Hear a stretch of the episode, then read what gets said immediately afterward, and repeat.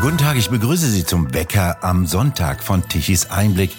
Heute am 24. Dezember, Heiligabend. Nicht schwarz sehen, die Welt wird heller. Die Veränderungen kommen.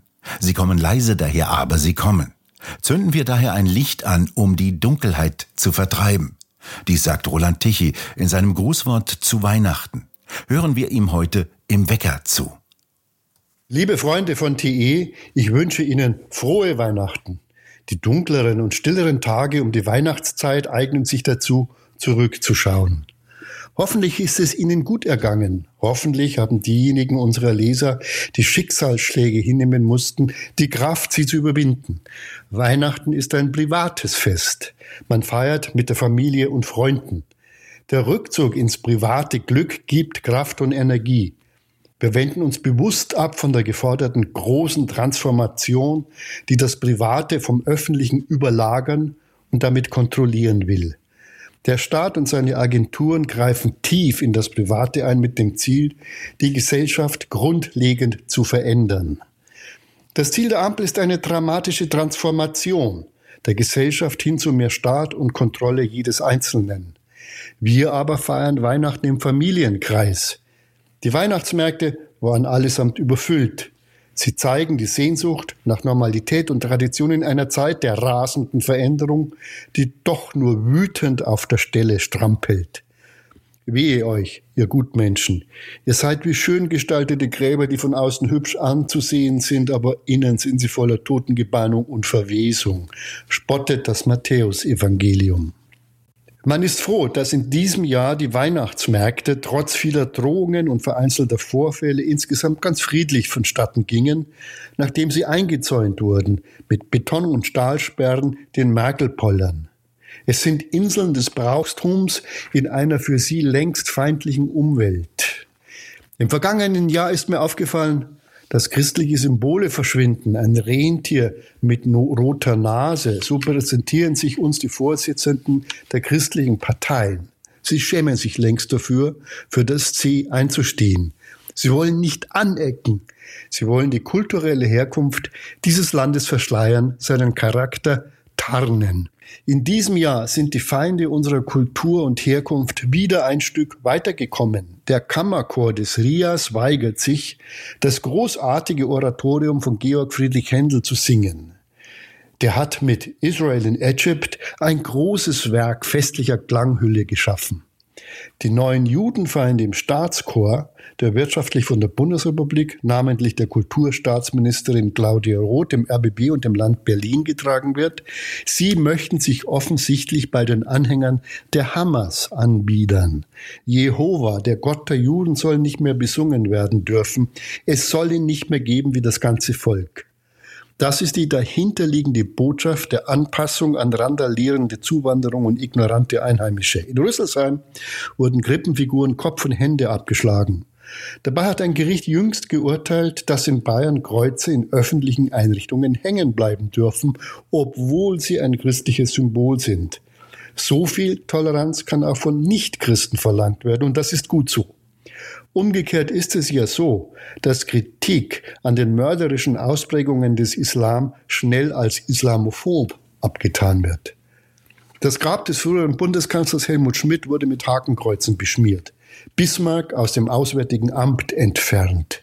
Es geht nicht nur um Religion, es geht um Entwurzelung und Zerstörung, um geistige Ruinen, die dann neu gefüllt werden sollen mit einem seltsamen Gemisch aus Staatsgläubigkeit, Obrigkeitsgehorsam und einer Klimareligion, deren Geboten alles untergeordnet werden soll, jede menschliche Tätigkeit und Regung. Geburten werden nach ihrem CO2-Ausstoß bewertet, da stört das Kind in der Krippe wie der Jubel der Menschen über ihr Leben. Man muss nicht unbedingt christgläubig sein, um Weihnachten zu feiern und Traditionen zu pflegen, die die eigene Kultur geprägt haben. Man muss nicht in einer Kirche sein, nicht das Kind in der Krippe anbeten, um zu wissen, wir sind Kinder des jüdisch-christlichen Abendlandes. Wer seine Herkunft und Tradition verdrängt und verleugnet, verspielt auch seine Zukunft. So wie historische Namen aus dem Straßenbild getilgt werden, so geht es jetzt auch um das kulturelle Erbe unserer Gesellschaft. Bismarck ist für die grünen Politikerin Emilia Fester eine Fischspezialität. Ärgern Sie sich nicht über die Bildungsohnmacht unserer Volksvertreter. Lachen Sie darüber, lauthals.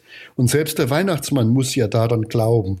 Er wird zur Weihnachtsfigur. In den schlimmeren Fällen wird er mit der Regenbogenfahne als Mitglied einer sexuellen Minderheit konnotiert, die die Mehrheit zur Aufgabe ihrer Werte animieren soll. So wie die Geschlechter aufgelöst werden sollen, werden auch Traditionen im Säurebad aufgelöst, unter der Überschrift einer Toleranz, die allerdings nicht gegenseitige Duldsamkeit bedeutet, sondern Unterwerfung fordert. Aber wir müssen uns nicht unterwerfen. Die Schönheit des Regenbogens gehört uns, nicht den Trägern der Reklamefähnchen diverser Perversionen. Jede persönliche Rückschau hat Erinnerung an Erlebnisse und Ereignisse, die schlecht gelaufen sind und solche, die glücklich machen. Vergessen wir die guten Seiten nicht, auch wenn sie sich zunehmend in den privaten Bereich zurückziehen. Manches trifft uns, oft unerwartet. Vieles davon haben wir in der Hand. Aber nicht nur um persönliches Glück und Unglück geht es. Wir sind und bleiben untrennbar Teil der Gesellschaft und stehen mit ihr in wechselseitiger Beziehung. Und da sieht es nicht gut aus. Die große Transformation ist schon gescheitert. Infolge der ignoranten Energiepolitik verliert das Land schnell wirtschaftliche Kraft. Traditionsunternehmen schließen viele Unternehmen, verlagern ihre Investitionen ins Ausland. Ganze Lieferketten und Branchen gehen verloren. Dabei war das Zusammenspiel über alle Stufen der Wertschöpfungskette eine der Stärken des Standortes Deutschland. An die Stelle der Marktwirtschaft tritt immer mehr eine aus Berlin und Brüssel gesteuerte grüne Planwirtschaft. Das Bundesverfassungsgericht hat versucht, der explodierenden Staatsverschuldung einen Riegel vorzuschieben. Darin liegt eine Chance. Die Chance, Notwendiges von künstlich erzeugter Notlage zu unterscheiden mit Schulden die Folgen einer falschen Wirtschaftspolitik zu bekämpfen, unverkaufbare Produkte mit Hilfe von kreditfinanzierten Subventionen wieder absetzen zu wollen und das in immer mehr Branchen, das kann nicht funktionieren, schreibt Gerd Held.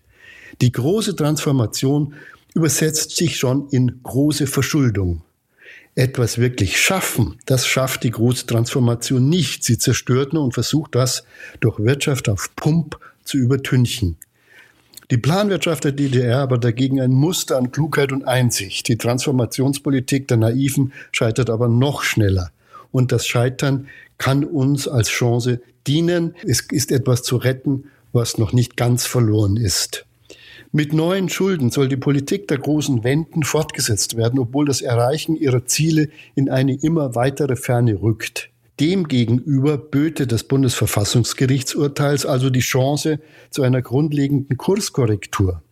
Doch erst einmal geschieht etwas ganz anderes. Mit den Beschlüssen der Bundesregierung zum Bundeshaushalt 2024 werden die falschen Grundsatzentscheidungen zur Energiewende, Verkehrswende, Heizungswende, Agrarwende und so nicht korrigiert. Sie werden nicht einmal für die nächsten Jahre zur Überprüfung zurückgestellt. Jede Änderung hier ist ein Tabu. Damit zeigen die großen Transformationen nun ihr wahres Gesicht. Die schlimmen Folgen der Wendepolitik werden mit kalter Rücksichtslosigkeit serviert.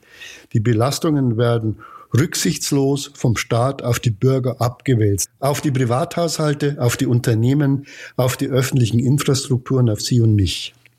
Der monströsen Anspruch, die Welt zu beglücken, das Klima zu retten und unser Leben zu transformieren, steht der gleichzeitige Verfall, das Unvermögen, die staatlichen Leistungen zu erbringen, gegenüber. Was er erledigen soll, erledigt der Staat kaum mehr oder nur noch schlecht. Die Bahn ist ein Drama, das dieses Versagen beispielhaft vorführt. Das Management wird für die Erfüllung einer Frauenquote belohnt, nicht aber für Pünktlichkeit und Kundenzufriedenheit. Und so fährt das Unternehmen kaum mehr, sondern verwaltet sich nur noch selbst und stoppt bei jeder zweiten Schneeflocke ganz. Dafür übernimmt der Staat Aufgaben, für die er nicht da ist. Was auf den Teller kommt, will er vorgeben. Aber die Sicherheit im öffentlichen Raum ist nicht mehr gewährleistet. Die Schulen verfallen, die rohe Brutalität zerstört die Schönheit unserer Städte. Die Landwirtschaft wird abgewirtschaftet. Importe sollen die Basis unserer Ernährung werden. Es wird zunehmend schwieriger, Schutz vor aggressiven Schutzsuchenden zu finden. Die Grenzen werden bewusst nicht geschützt, die Zahl der Migranten immer weiter erhöht, die Kosten die noch verbleibenden Steuer- und Beitragszahlern aufgehalst, das Gegenteil allerdings behauptet. Die Krankenkassen werden für Zuwanderung geplündert, die Beiträge steigen auf Rekordhoch, aber Hustensaft und Betten in Kinderkliniken fehlen, die Wartezeiten vor den Arztpraxen werden immer länger. Die letzten großen Kraftwerke der Energieversorgung wurden längst abgeschaltet, als Glaubensbekenntnis für die Grünen, aus Verachtung für die kleinen Leute von der SPD, als Gründen der Selbstaufgabe von der FDP und aus Opportunismus der CDU-CSU. Viele Worte machen eine Dummheit nicht klüger. Dabei steigt die Verschmutzung unserer Umwelt, statt klimagerechter zu werden. Nichts passt zusammen, was sie sich so ausgedacht haben. Wer dagegen opponiert, hat es schwer. Zusammen mit der Gesetzgebung der EU entsteht ein enges Netz von Überwachung, Kontrolle und Bespitzelung, die kritischen Plattformen wie diese zum Verstummen bringen soll. Viele unterstützen uns aber gerade deswegen. Dafür bedanken wir uns. Meine Bitte lautet trotz alledem. Ich hoffe, Lassen Sie sich nicht entmutigen. Lassen Sie sich nicht verhärten. Kritische Bürger in den Radikalismus zu treiben, ist ein Plan, der Deutschland weiter spalten und kritische Geister ausgrenzen will. Dass wir klein beigeben und Grundgesetz, Freiheit und Marktwirtschaft verloren geben, das ist die Absicht dahinter. Freiheit muss verteidigt werden gegen die Feinde der Freiheit. Das Land ist angegriffen. Aber es ist stärker als gedacht. Es wird auch diese Phase überwinden. Aber Freiheit ohne Mut und Anstrengung gibt es nicht. Stärken wir uns daher für die Auseinandersetzungen, die wir nicht suchen, aber die uns aufgezwungen werden von einer Regierung, die sich nur noch auf die Minderheit von Besoldeten, Gekauften und ihre Funktionäre stützt, mit einem Haufen roter, unbelehrbarer und grüner Ignoranten in großer Zahl. Weihnachten ist nicht nur das Fest der Freude über die Geburt des Herrn. Weihnachten ist das Fest der Hoffnung. Das gilt für Christen, aber auch für Nichtchristen. Sich besinnen, Kraft schöpfen, Energie tanken, Freude schenken und Freude empfangen. Der Kern des Staates ist die Familie. Aus ihr erwächst die Kraft, auch wenn sie vom Staat entkernt werden soll. Und die Tage werden wieder länger. Es wird wieder heller. Das folgt dem Kalender. Denn die Welt ist älter und wird viel länger bestehen, als fanatische Klimagläubige in ihren destruktiven Phasen und Panik glauben. Alles wird gut, wenn wir es tun. Zünden wir Lichter an, um die Dunkelheit zu vertreiben und uns auf den Tag zu freuen. Die Veränderung kommt leise daher, scheinbar so hilflos wie das Kind in der Krippe. Und doch ist es der Heiland, der die Welt verändert und das nicht nur für Christen. Soweit Roland Tichy mit seinem Grußwort zu Weihnachten.